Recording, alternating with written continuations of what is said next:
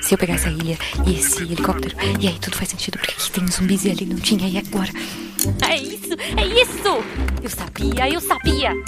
Guaxaverso existe. Como assim? Você entendeu a referência do último episódio? Olha só, faz todo o Guaxa sabe Espera. o que. O é o Guaxaverso? Era só uma questão de tempo. Todos Guaxaverso vão sempre conhecer existiu. o Então nós Guaxaverso. finalmente Eu quero entender o Guaxaverso. Alguém me explica o que é o Guaxaverso? É, pessoal, não existe Guaxaverso. Eu acredito no Guaxaverso. Mas supondo que ele exista.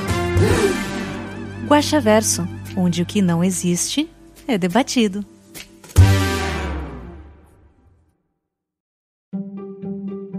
Olá, amiguinhos da quarentena. Eu sou Marcelo Guaxinim, estou aqui com o Guaxa. Diz oi, Guaxa. Oi, Guaxa. E estamos aqui para mais um Guaxa Verso. Antes de mais nada, essa abertura eu queria mandar um beijo especial para as meninas do Caquitas que completaram um ano de podcast. Chegaram a essa marca incrível. Então, parabéns, meninas. O trabalho de vocês é maravilhoso. Continuem sempre com isso. E eu sei que vocês nem escutam o Guaxaverso. Ah, a Renata talvez escute um dia, quando ela ouviu esse episódio, e daí ela vai ouvir o Guaxaverso depois. Mas você, querido ouvinte, que tá sempre aqui, sempre ouvindo todo episódio, que amou o episódio das Princesas Orquídeas, que tá precisando de mais informação, que quer ouvir mais da minha voz, que tô com esse microfone reserva, então vai estar um pouco diferente, desculpa qualquer coisa. Eu quero dizer pra você que se você quer ouvir mais da minha voz, inclusive, já que falei das minhas do Caquitas, eu tô no episódio 101 do Caquitas Podcast, o episódio de aniversário, Contei várias histórias de, de caquitas, contei da vez que, que quase morri por causa da Xuxa. Tem umas histórias bem bacanas lá, tem histórias maravilhosas da Naomi de assalto. Dá uma conferida lá, tem caquitas tanto da RPG quanto da vida real. Mas vamos lá, vamos ler os comentários do episódio As Princesas Orquisas, nosso episódio 69, que mais uma vez bateu recorde de número de comentários. Ele tem, no momento da gravação, 31 comentários. Vamos lá. O Henrique Dairick ele colocou: Obrigado por esse episódio. Ele foi incrível. A cada momento, do começo ao fim, me deixou muito contente com esse final. Mas eu tenho algumas perguntas. Se esse mundo, mas só esse mundo, se passa no mesmo universo dos episódios 52 e 62, ele se passa antes dos, dos dragões saírem caçando todas as coisas mágicas ou se passa depois, quando tudo já estava em paz naquele mundo? Esse episódio se passa muito, muito tempo antes. Excelente. O André Trapani colocou: Excelente episódio. Vou aproveitar o comentário do Henrique, que tem a ver com o que eu quero perguntar. Eu tracei essa linha do tempo e queria confirmar. Cara, eu não tenho a minha própria linha do tempo, eu não sei se eu vou poder te confirmar. A deusa distribuiu a magia do poderoso N e criou as centelhas. Isso gerou seres humanos com mágica que apareceram na luz do farol e a escuridão da caverna, certo? Mas o tempo alguns seres humanos ficaram alérgicos à magia e viraram os orcs, certo? Enquanto outros se aproveitaram disso para tirar as frutas. Os que comeram as frutas viraram elfos, e isso aparece nesse episódio de agora. Por enquanto, tudo certo. Com isso, criou-se todo o mundo em que se passam esses episódios com raças, como a herança, o anão, o dragão e a bruxa, o lobo de Enio. Acho que entra o das gatas aí também, pela ligação das bruxas. Ok, boas teorias, boas teorias. Uh, não, não posso confirmar o das gatas, mas fica aí a teoria. Em algum momento, que ainda não foi revelado no RPG Watch, os dragões que já apareceram nesses episódios dominaram o mundo, talvez com a ajuda dos inimigos do poderoso N. Então falta você falar de como surgiram os dragões e talvez sobre o pacto deles com os inimigos de N. Talvez, tá aí uma boa ideia de aventura. Isso fez com que as pessoas, por pessoas leias, elfos, centauros, etc., fugissem para outro mundo, o do pôr um punhado de armas a viajante exilado e a xerife. Isso. Outra hipótese que me ocorreu: os elfos gêmeos e o pacto que fizeram é o nascimento dos elfos negros? Pensei isso porque explicaria, ainda que não justificaria, o início da rixa entre eles e os elfos brancos, que teriam preconceito com eles, culpando toda a raça pelo erro de seus ancestrais. Olha, é um ótimo caminho. Eu não vou confirmar nem negar. Muito pelo contrário. O Ricardo Bodernos colocou: Ah, meu Deus, Guacha, que episódio fantástico! Não está apenas no top 10, certamente está no meu top 5, junto com os episódios 14 e 46. Qual é o 14? 46 é o meu favorito também, é o Beijinho Garota, né? Parabéns também para as jogadoras que foram incríveis. Agora, perguntinhas com spoiler. A pergunta que me parece óbvia: essa aventura faz parte do universo do farol? Sim. Considerando que as pessoas começaram a ganhar a magia e ela chegou a ser extraída das frutas, agora não tão óbvio, também tem ligações ou é o mesmo mundo do espelho Tulu Azul? Não. Seria talvez o espelho um portal como, como as paisagens subterrâneas do Velho Oeste? O mundo Azul pode ser uma versão futura do mundo dessa aventura? Levei um susto quando criaturas com corpo de cobra saíram das águas. O festival para pretendentes possui alguma inspiração em Valente? Então, sobre Tule Azul, o Azul é um portal para algum lugar. Eu não vou. Eu não sei se é para esse lugar, eu acho que não. Talvez os inimigos doentes só gostem de cobras. E. Quem não gosta, né? Talvez 99,17% dos brasileiros, mas vai saber. E sim, o Festival dos Pretendentes, tanto o Valente quanto tem outros filmes que mexem um pouco com isso, né? De provas para casar com alguém e tal. Então, sim, Valente é uma inspiração. Muito obrigado por essa aventura incrível que tanto me divertiu, assim como outras já escutadas. Sou seu fã. E é isso, cara, eu que sou seu. Jorge Marcos Santos Silva, caraca, guacha. Parabéns, adorei muito esse episódio, ficou sensacional, divertido e de explodir cabeças. Parabéns também às jogadoras que foram incríveis. Sim, as jogadoras foram, puta, incríveis. Adorei muitos idiomas, Rialto no trem com a dos elfos. Parabéns, cara. Bem, claramente havia uma ligação entre esse universo e o do Poderoso N. Está correto? Está correto. Também há alguma ligação com os episódios de Tulu e Azul. As criaturas me lembram muito as mulheres serpentes daquele episódio. Então, acho que não. Os dragões que viriam a destruir este mundo terá uma ligação com a clara corrupção que os elfos já estão sofrendo ou será algo ainda pior? Algo por aí, algo por aí, né, né, nessa linha. Talvez o próprio episódio do Lobo do Enio dê, dê alguma dica. Realmente haverá uma aliança duradoura entre as três raças ou acabará só entre aqueles personagens? Olha, por uma geração eu garanto. Por duas eu não sei. Algo que me intrigou muito é que achei muito que achei muito da hora, provavelmente, foi a alergia dos orcs à magia. Eles possuem um grande estoque dela em si, que os confere maior força e resistência, além das deformidades. A corrupção dos elfos está ligada à ambição deles pelo poder? Olha só, os orcs acabaram conseguindo magia de outras formas. Nenhum deles tem uma centelha, ou se tem, ela é muito fraca porque foi extraída pelos elfos. Podia ficar mais um bom tempo fazendo perguntas aqui, mas acho que vou parar por hoje. Parabéns mesmo, esse projeto é incrível e fica cada vez, e fica cada vez melhor. Assim que a minha vida parar de ser uma montanha russa, vou apoiá-lo. Muito bem, cara. E fazer parte da comunidade. Mas fica aqui meu sincero agradecimento. Não foi só pela diversão e pelas explosões de cabeça, mas também por me ajudar a recordar da chama criativa que é em mim. Então, gratidão. Um forte abraço e até mais. Forte abraço, amigo, e até mais. Iraide Júnior. Eu devo ter errado o nome. Meu episódio favorito do ano já. O meu também. Amei todos os NPCs que apareceram nessa aventura. Todos muito bem caracterizados. Onde mando as fanarts? É uma pena saber que esse plano foi devastado no futuro. Todos um dia serão, né? Eu acho que, que sim. O Felipe Xavier colocou ali, ó, pode mandar pelo próprio post arte. Por sinal, tem uma arte bem linda nesse post. Ou então marca lá no, no Twitter, no arroba é. Você pode marcar no Instagram também, mas o Instagram esse ano é, a gente deu uma, uma parada nele porque foi um ano difícil. Mas não estamos. Eu, você já deve estar cansado de, de me ouvir cantar. Rafael Teixeira, eu só vim parabenizar. Não tenho dúvidas, só quero dar meus parabéns mesmo. Só quero. Só quero dar meus parabéns mesmo. E muito obrigado por esse episódio. Parabéns a todos, editor, com seus efeitos de animes e a trilha sonora no finalzinho ficou muito, muito bom. E todos os jogadores, e parabéns a você, mestre. Fiquem sem aplausos, sem gritos ou elogios, pois eu finalmente cheguei aos episódios semanais, depois de um mês ouvindo todos. A mim resta apenas uma dúvida. Quando Baurum enviou as filhas, o calor estava de matar? Vamos responder isso ainda hoje. Felipe Xavier completa. Será que o Porto dos Humanos fica na Praia da Barra? Talvez, olha só, é, uma, é um bom nome, já que ela não foi batizada na aventura, vamos batizar aqui. O Ricardo Nespoli colocou. Acho que nunca comentei aqui. Porra, esse sacanagem, tu já gravou episódio de tudo, ô cabeça. Quero você mais vezes aqui.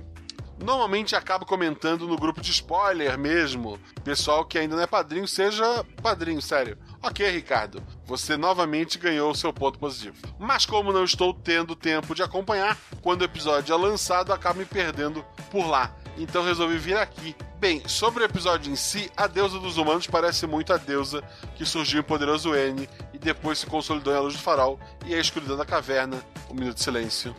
Certo? Certo. É ela mesmo? É.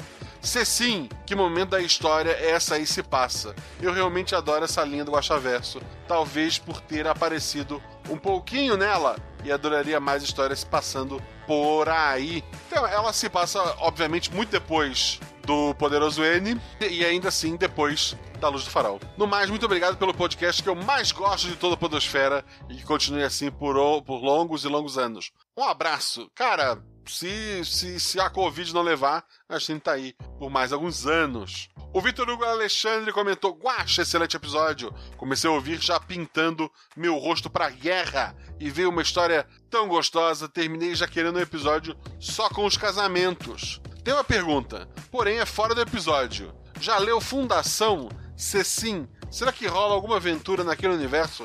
Muitos milênios do futuro ou muito fora do Guaxaverso? Então, eu não conto histórias em outros universos. Tanto que recentemente eu chamei o pessoal lá da Alpex, gravei uma aventura maravilhosa com piratas e poderes claramente inspirado em One Piece, que é um anime que eu gosto muito e que eles lá têm um site dedicado a isso. Mas eu criei a minha versão, eu criei o meu mundo. Por sinal, se passa nesse mesmo mundo deste episódio, só que no mar um pouco mais distante. Sobre Fundação, eu lembro de ter lido um pouco quando era bem jovem, isso faz tempo, gente. Uh, mas tem, mas sei a, a história base, né, da, da fundação e tal.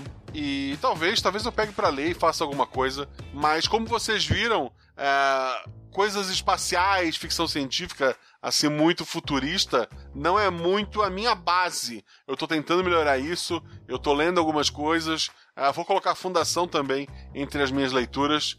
No futuro, talvez.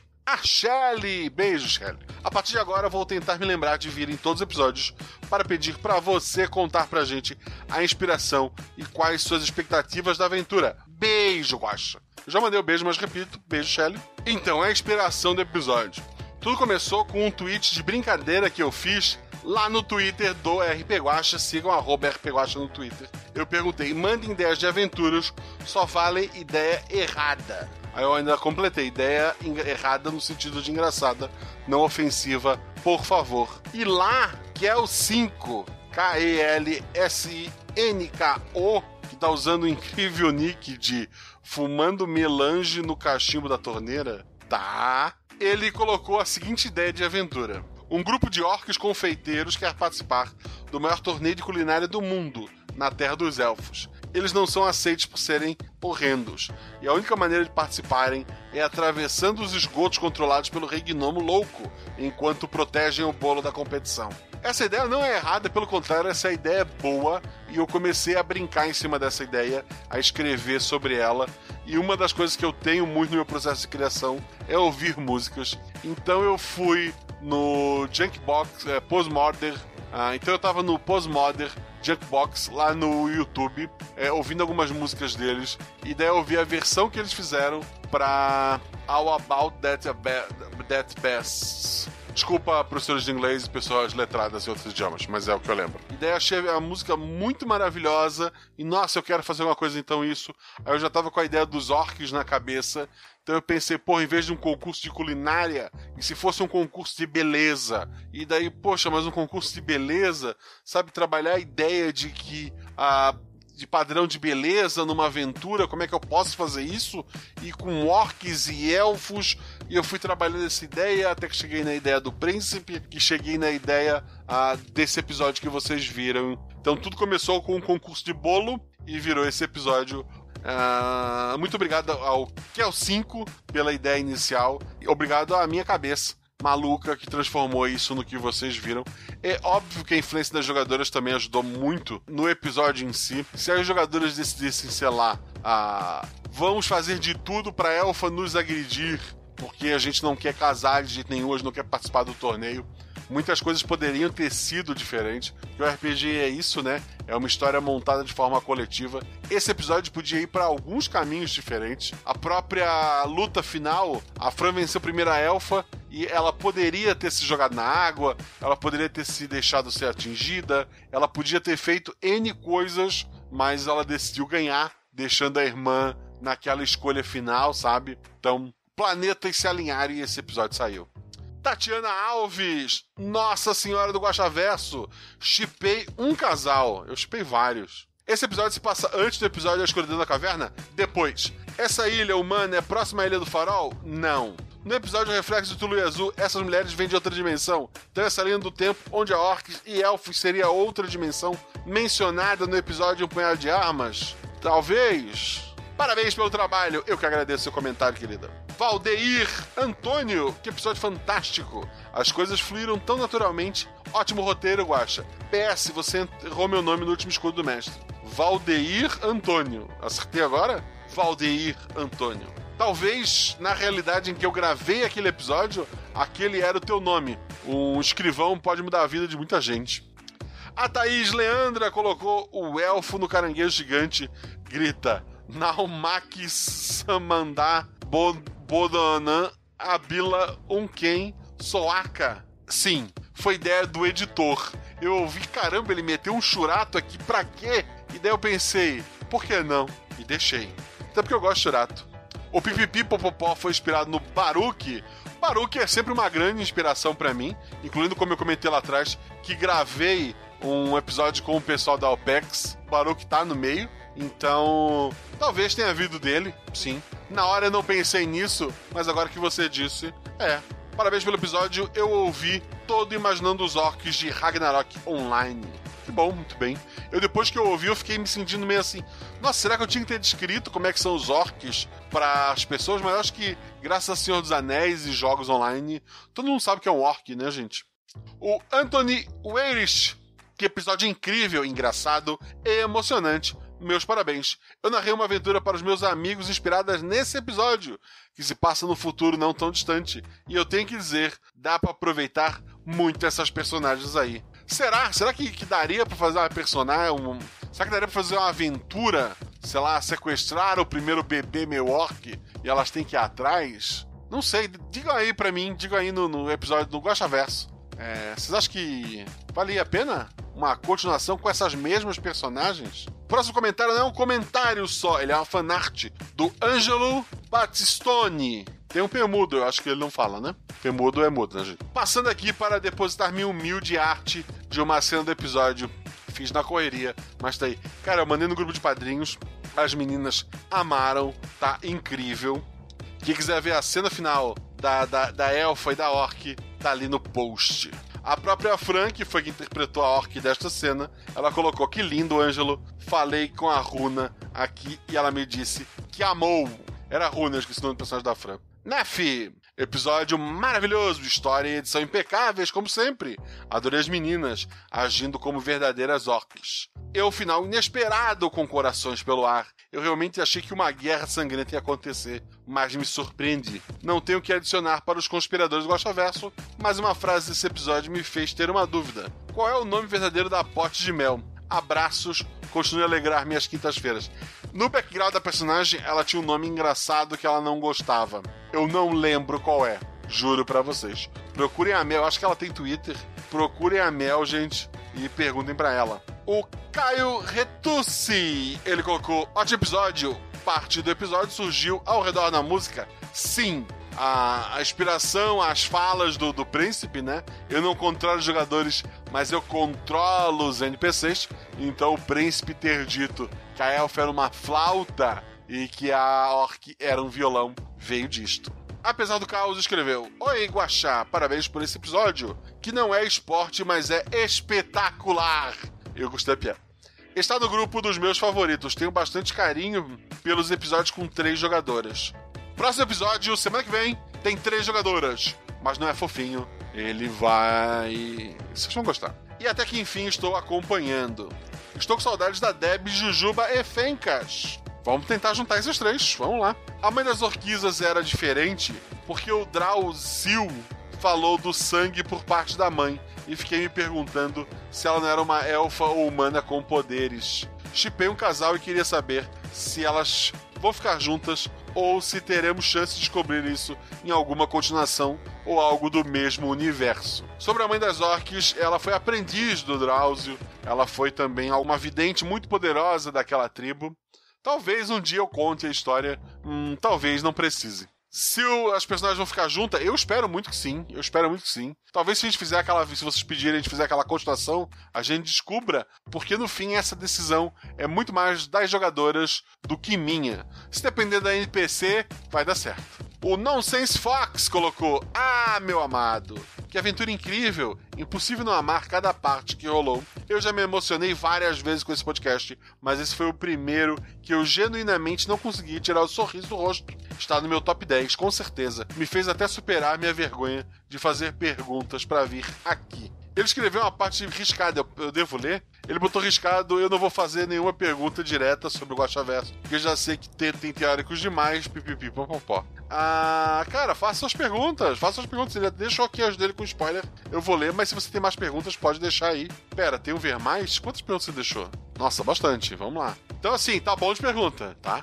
De onde surgiu a ideia das visões de probabilidades? Já vi em filmes usarem isso como base em escolhas, mas nunca uma visão onde tudo acontece simultaneamente, que nem o caso dos barcos. É uma ideia original ou pegou de algum lugar? Cara, assim, de cabeça, eu lembro do filme do. Tem um filme do Nicolas Cage, eu acho que é O Vidente. Que daí o Nicolas Cage, ele pega. ele fica parado e assim aparece ele tomando mil caminhos diferentes ao mesmo tempo. Como se ele estivesse testando as visões dele, as probabilidades de futuro, até encontrar aquela que dá o final certo. Uma coisa que eu me perguntei desde o princípio foi como os elfos sabiam sobre o festival. Era suposto que eles já tivessem algum contato com os humanos antes ou usaram a magia para prever o que estava acontecendo com os humanos, ou eles apenas deram muita sorte de ir para o mar é, no momento certo. Ou viajando mais ainda, eles chegaram na Ilha dos Humanos com outras intenções, mas o rei viu a princesa elfa e por isso o festival começou, levando em conta que ele já tinha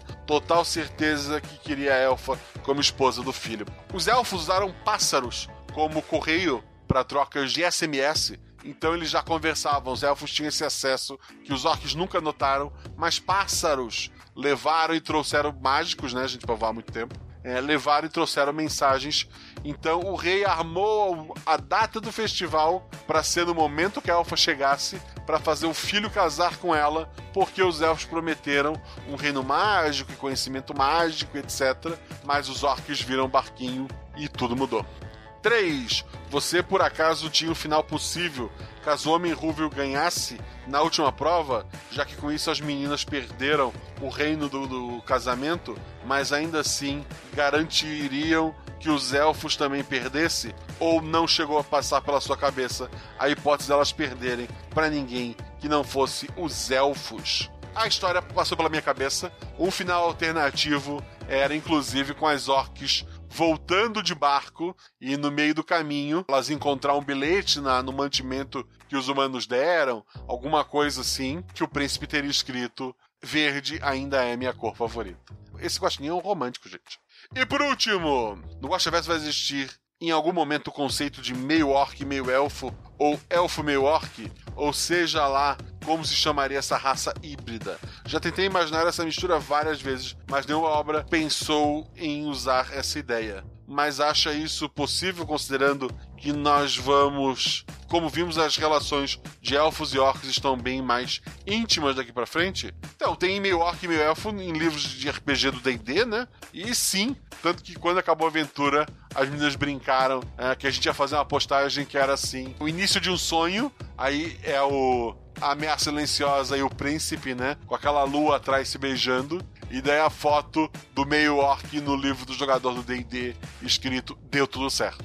Enfim, continuem maravilhosos, como sempre. Pode parecer algo bem simples, mas esse podcast que vem me ajudando muito em tempos difíceis. Obrigado por existirem. Cara, eu digo mesmo, obrigado por pessoas como você existirem, porque realmente está difícil para todo mundo, incluindo para nós, produtores de conteúdo. E se você está dando seu carinho pelo nosso trabalho, a gente só pode se dedicar mais para fazer cada vez mais e melhor. O Reiner Santos. Olá, como você está? Eu tô bem, e você? Talvez seja impopular meu comentário, mas vamos lá. Só vim elogiar os três episódios seguidos de puro one shot. Gosto muito do Guaxaverso, mas ter tido episódios seguidos sem tantos easter eggs e só por diversão estava fazendo falta. Me fez resgatar o início do seu trabalho, que por vezes gostei mais do que sequências de aventuras. Por mais claro que ainda dê para pensar de que mundo são as histórias, onde elas se encaixam na linha do tempo e etc.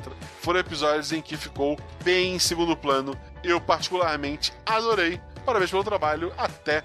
Rainer, a sua opinião não é impopular. Quer dizer, ela é impopular. Acho que a maioria das pessoas Ah, não sei. A gente vai perguntar isso pra vocês no dia. No Twitter, talvez eu pergunte, gente. Mas a minha ideia é sempre fazer one-shots, e dessas one-shots ah, ter ligações com outro episódio. Não, na verdade, a minha ideia sempre foi que nenhum episódio fosse ligado, e esse episódio eh, ele não tem ligação com, com nada, nem ninguém mesmo. A fruta que os elfos tinham nem, nem são penas, eu, eu acho. Ah, não, eu li aqui, são. Adriana G-O-I-L.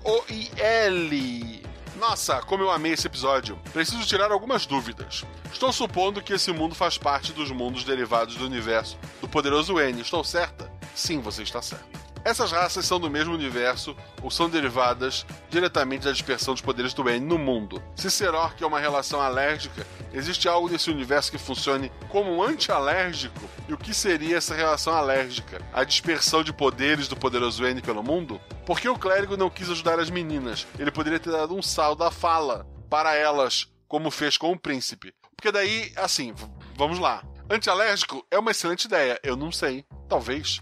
A, a, ideia de que as pessoas estão mudando graças à centelha, à influência do, do poderoso N, ela é gradual. Os orcs não receberam a magia e se tornaram orcs. Eles continuaram humanos, que tiveram filhos, e esses filhos foram tendo características cada vez mais diferentes.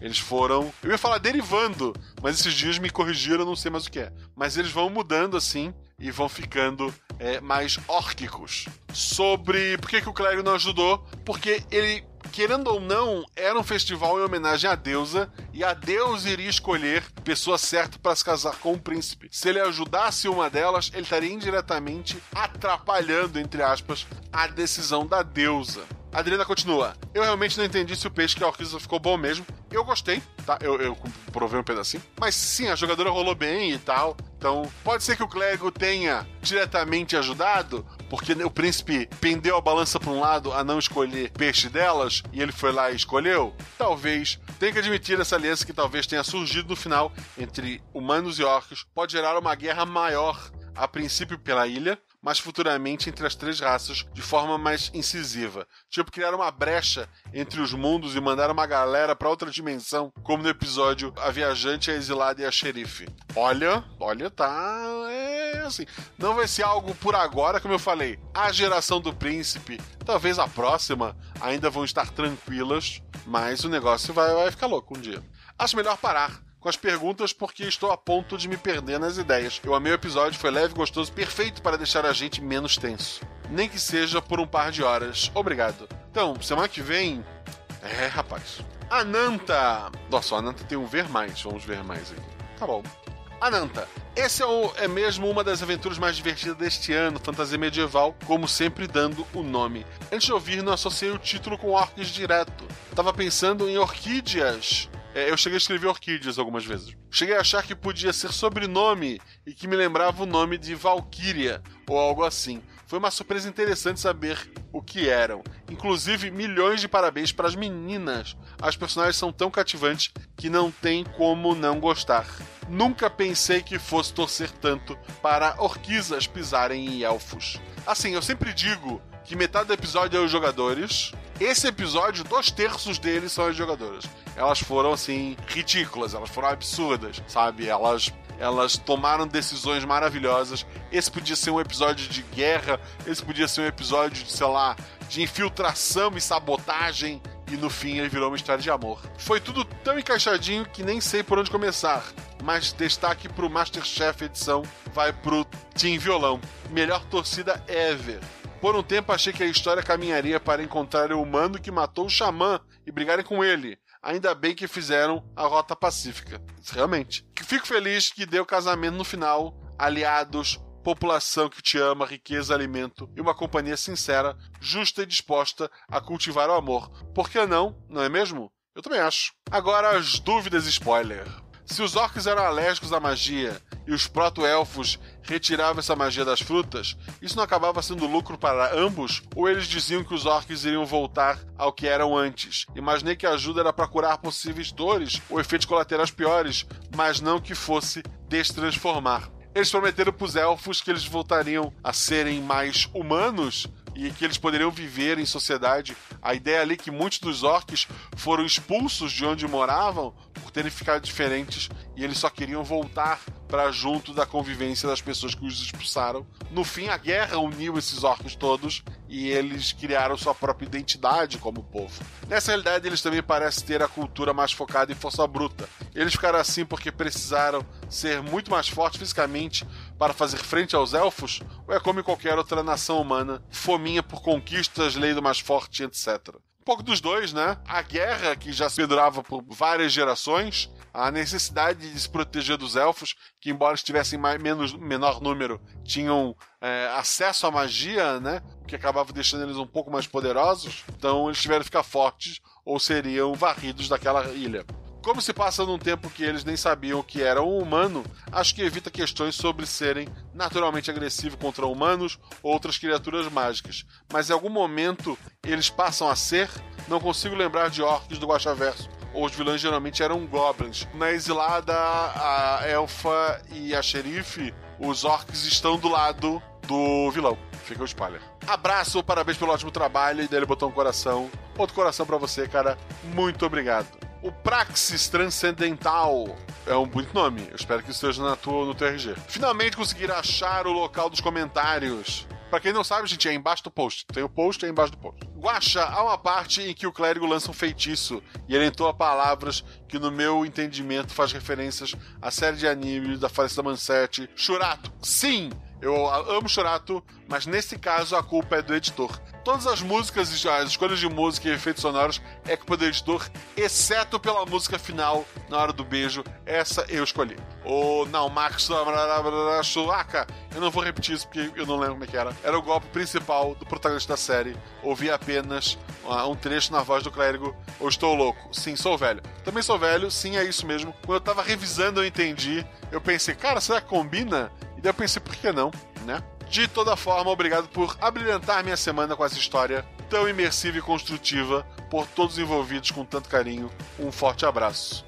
Não precisa ler isso, agora eu já li. Dá uma visitada lá no meu podcast. É Praxis Transcendental o nome do podcast? Ian Kelvin. Bom dia, boa tarde ou boa noite, Guacha. Eu tô gravando isso, são 7 horas do dia 24. Eu pretendo lançar isso na, na madrugada. Mas vocês estão ouvindo quando vocês quiserem. Primeiramente, parabéns por todo o seu projeto. Amo o universo que você e os jogadores criam. E é a primeira vez que comento e não sabia muito bem sobre o que comentar. Mas, entretanto, nesse momento, tem uma sugestão. Já pensou em fazer um RPG sobre gladiadores? Ou até mesmo sobre uma masmorra? Recentemente mestrei uma aventura para amigos com essas temáticas e fluiu super bem. Acho que seria incrível ver uma história assim pelo Verso. O problema é que o nosso sistema, o meu sistema que eu uso, o Guaxinins Gambiarras, ele não tem muito foco no combate. Então eu não sei se, se gladiadores daria muito certo. Talvez a parte social em volta e deixar só o combate pro final, daria pra fazer uma história. Vou, vou colocar na minha caixinha de ideias, talvez, talvez um dia. Fabiola, nossa, muitas meninas comentaram no episódio de hoje. Tô muito feliz.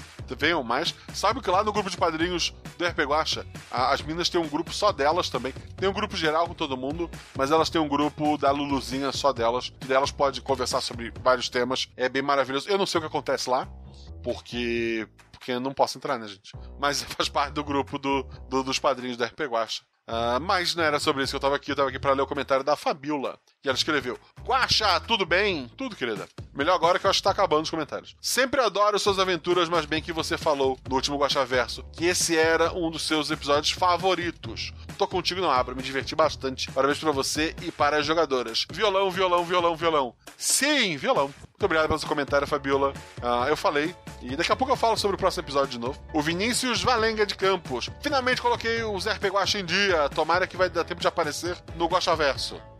Deu. Espera isso que tu queria? Tu postou faz duas horas, olha só, deu sorte. E daí tu comentou embaixo. Ah, e ótimo episódio por sinal. Está facilmente no meu top 10. O Ângelo Augusto Correia de Almei. Ele comentou faz uma hora atrás, inclusive. Forte candidato a melhor do ano, junto com o primeiro contato. Ainda estou rindo do nome do druida Xamã. Foi ideia dos padrinhos. Os, os NPCs desse episódio, a maioria foi sugestão no grupo do Padrinhos. E o Príncipe Felipe foi minha homenagem ao Felipe, que é o nosso príncipe dos padrinhos. Fale uma continuação cômica para conhecer o pai da noiva. Putz, eu tava meio assim, será que vale a continuação? Cara, uma continuação. Podia ter com, com o Felipe Xavier jogando com o príncipe, inclusive. Podia ser uma aventura de NPCs. Um joga com a elfa que terminou junto com a Orquiza, um joga com o Felipe Xavier joga com o príncipe e mais alguém. E daí o príncipe tem que conhecer o sogro. Pô, e isso sim é uma baita ideia. Tem um comentário novo, deixa eu clicar aqui pra ver o que foi que houve. O Bruno Camargo de Oliveira colocou faz 28 minutos. É o último que eu vou ler. Antes de passar para os spoilers, tenho que dizer que ótimo episódio, dei muita risada. Spoilers! Obrigado por ter gostado do episódio e ter rido. Muito boa a desconstrução da expectativa criada nesse episódio. Aqui tem narrador. No início estava esperando uma aventura medieval com muitas batalhas e morte, mas ter uma competição para ganhar a mão do príncipe foi uma ótima mudança. Obrigado. A fruta era pera, né? Era. Não tem como ser outra fruta. Diz que era, por favor, eu, eu disse. E se era a pera, em que parte da linha do tempo está esse episódio em relação com os outros dois do mesmo universo? E mais uma coisa, um dia esses universos todos vão se encontrar? Com tipo um personagem de cada universo em uma mesma aventura. Enfim, parabéns aos jogadores que estavam demais. Vamos lá, linhas paralelas não se tocam. Então, não, nunca um mundo vai influenciar outro. É isso que o Guaxinim está tentando. É isso que o Guaxinim quer. Mas existem forças que vão tentar evitar isso. Mas isso é história para um outro episódio. Muito obrigado pelo comentário, Bruno. Muito obrigado pelo comentário, todos vocês que comentaram aqui. Segue a gente nas redes sociais, arroba Marcelo Guaxinim. Eu vou botar lá para vocês votarem qual foi o melhor episódio de início do ano. Vocês estão aí falando que foi Orquiza. Quero ver, vai lá votar. Vai ganhar o primeiro contato? Não sei. Vota lá qual foi o melhor episódio do ano entre os quatro que já foram até aqui. Eu devo postar isso hoje ou amanhã. Então vai no Twitter do arroba RPGuacha. Segue a gente no Instagram. O Felipe Xavier fez uma montagem maravilhosa relativa ao último episódio. Ele deve postar hoje ou amanhã também lá nos stories. Dá uma olhada lá. Ficou bem divertido. Uh, escute os podcasts que eu participei, em especial o Caquitas Podcast 101. Como eu falei, elas fizeram um ano já. Então, parabéns, meninas, novamente. Lembra que agora o RP Guacha tem canecas, tem uma caneca do Guacha Verso incrível. O pessoal tá postando as fotos nos, nos, grupos de padrinho lá no Twitter e ficou linda a caneca. Então dá uma conferida lá na Mundo Fã do RP Guacha. Tem tanto a do Guacha Verso quanto a dos Cavaleiros do Bicho. Quer que o RP Guacha continue a lançar episódios incríveis como esse das Orquisas? Seja nosso padrinho.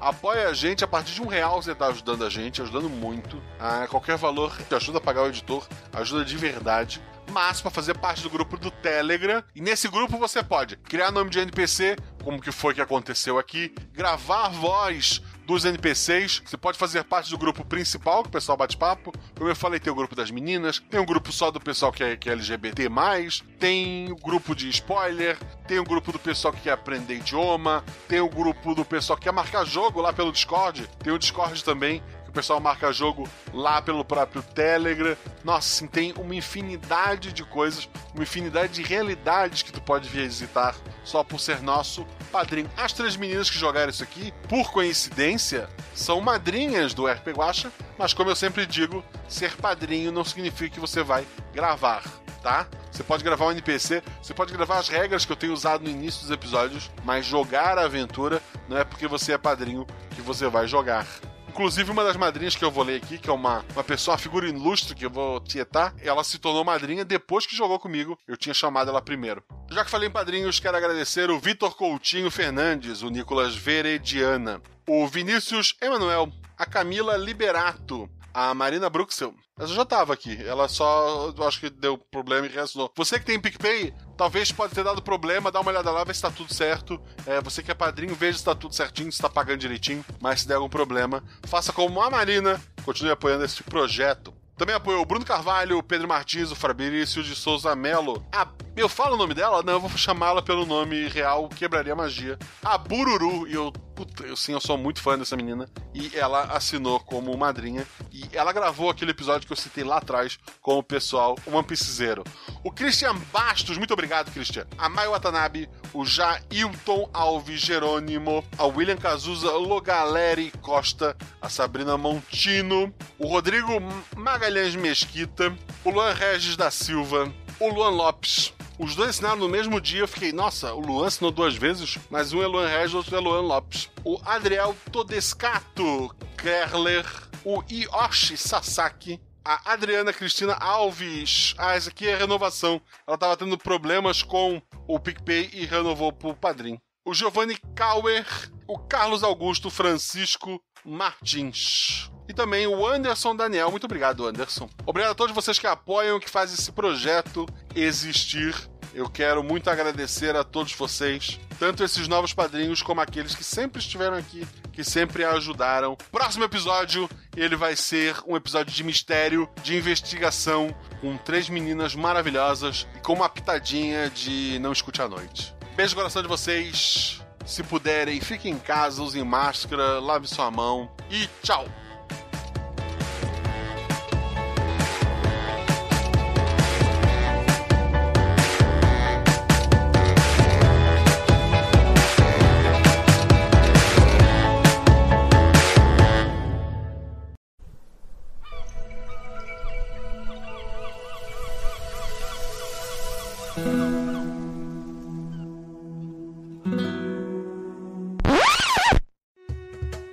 Eu só quero é ser feliz, andar tranquilamente no desterro onde eu nasci, é, e poder me orgulhar e ter a consciência que o orc tem seu lugar.